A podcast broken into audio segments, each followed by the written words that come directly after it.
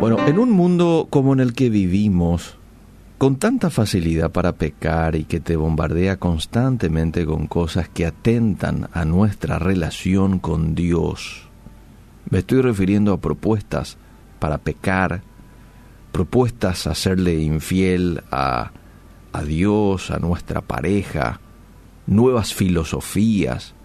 Es tan desafiante para un cristiano hoy mantenerse enfocado en su relación con Dios.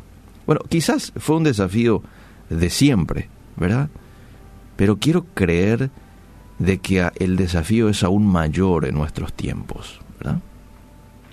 Vas a tener que ser disciplinado con la oración, disciplinado con el estudio de la palabra, vas a tener que reunirte con personas sabias, o de lo contrario, en algún momento vas a terminar desviándote, cediendo a las tentaciones y finalmente perdiendo tu primer amor.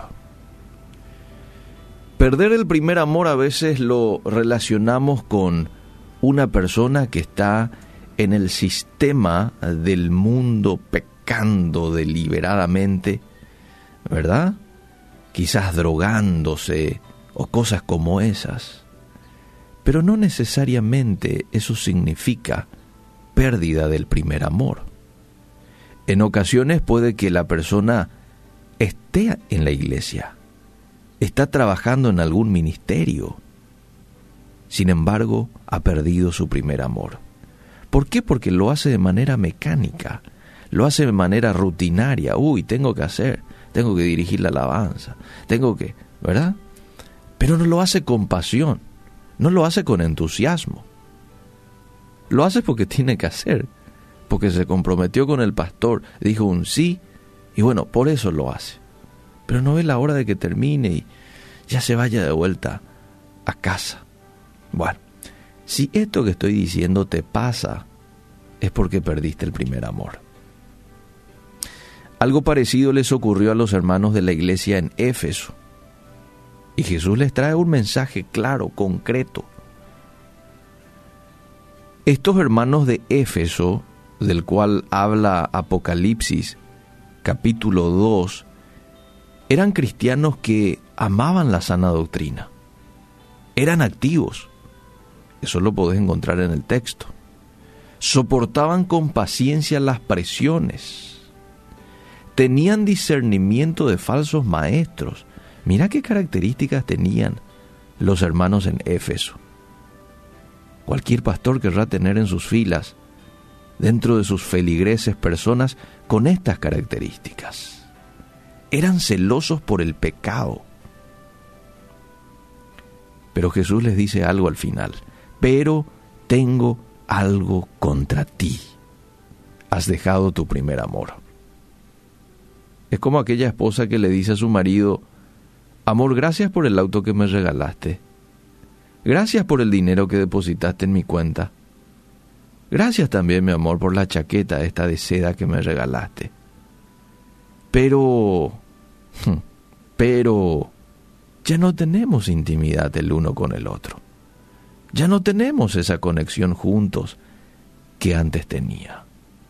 O teníamos juntos. Ahora, ¿De qué tenía que arrepentirse la iglesia de Éfeso? De desplazarla a Dios del primer lugar. El tema es que Jesús quiere ser lo primero en tu vida, amable oyente. Y te voy a dar algunos textos en donde habla de esto. Mateo 6:33. Buscad primeramente el reino de Dios y su justicia, y todas estas cosas os serán añadidas. ¿Qué dice? Buscad primeramente.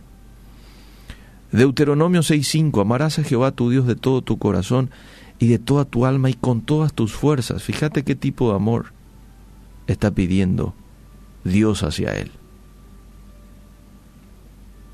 ¿Qué es lo primero que está en la tabla de tus prioridades? ¿Tu familia?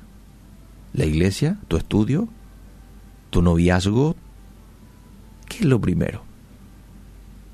¿Y cómo sé qué es lo primero? Me dirá alguien. ¿Y qué es lo primero que haces en la mañana? ¿A dónde va tu mente en las primeras horas de la mañana? eso ocupa el primer lugar en tu vida. Vemos al salmista que tenía muy claro en ese sentido su amor por Dios. Salmo 5.3, Oh Jehová, de mañana oirás mi voz. De mañana me presentaré delante de ti y esperaré. Salmo 63, Dios mío, Dios mío eres tú, de madrugada te buscaré. Mi alma tiene sed de ti, mi carne te anhela. Salmo 88, 13. Mas yo a ti he clamado, oh Jehová, y de mañana mi oración se presentará delante de ti. Salmo 119, me anticipé al alba y clamé. Esperé en tu palabra, se anticiparon mis ojos a las vigilias de la noche para meditar en tus mandatos. Qué hambre, qué pasión tenía el salmista por Dios. Ahora, en el pasaje de Apocalipsis, Jesús no solo le muestra su enfermedad a la iglesia en Éfeso, sino que le indica dónde está el remedio. Esto es lo que me gusta de Dios. Él no solo te muestra lo mal que estás, si es que ese es tu, es tu caso, sino que también te muestra dónde está la puerta de salida, dónde está la ruta que debes de tomar para que tu situación mejore. Entonces le dice ahí en el texto, recuerda por tanto de dónde has caído y arrepiéntete y haz las primeras obras, pues si no vendré pronto a ti y quitaré tu candelero de su lugar si no te hubieras arrepentido. Según el versículo, es importante que te recuerdes cuándo le desplazaste a Dios del primer lugar. ¿Qué fue lo que hizo que le desplaces a Dios? de ese primer lugar. Es importante identificar esto. ¿Para qué?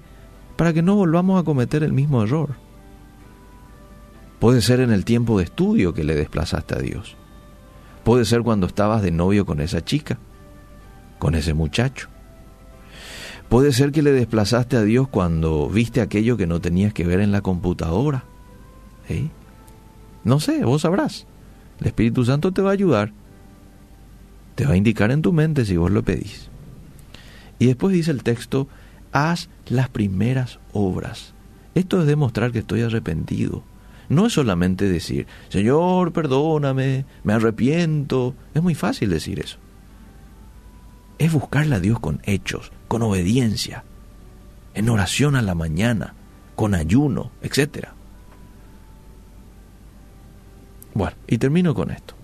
Si no recordamos dónde empezó nuestra caída, si no nos arrepentimos, no vamos a poder ser testigos.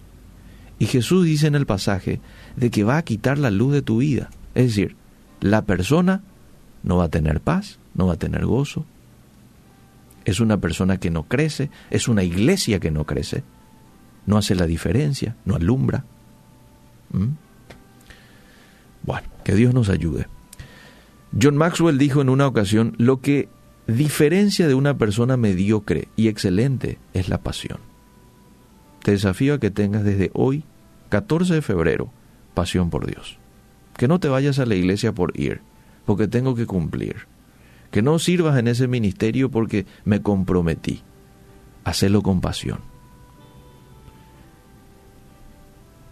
¿Quieres que te diga características de un corazón apasionado? Tres y con esto termino. Un corazón que está apasionado, que está enamorado, es una persona que quiere estar siempre con esa persona a quien ama. Dos, habla siempre de esa persona. Y tres, quiere agradarla en todo. ¿Sentí esto por Dios? Si no, entonces tenés que replantearte algunas cuestiones. Quizás digas, en algún momento lo he sentido, pero actualmente ya no. Bueno, volvé a ese primer amor. Acércate a Dios y decirle, quiero recuperar ese primer amor. ¿Te parece? Que Dios nos pueda dar un corazón apasionado por Él.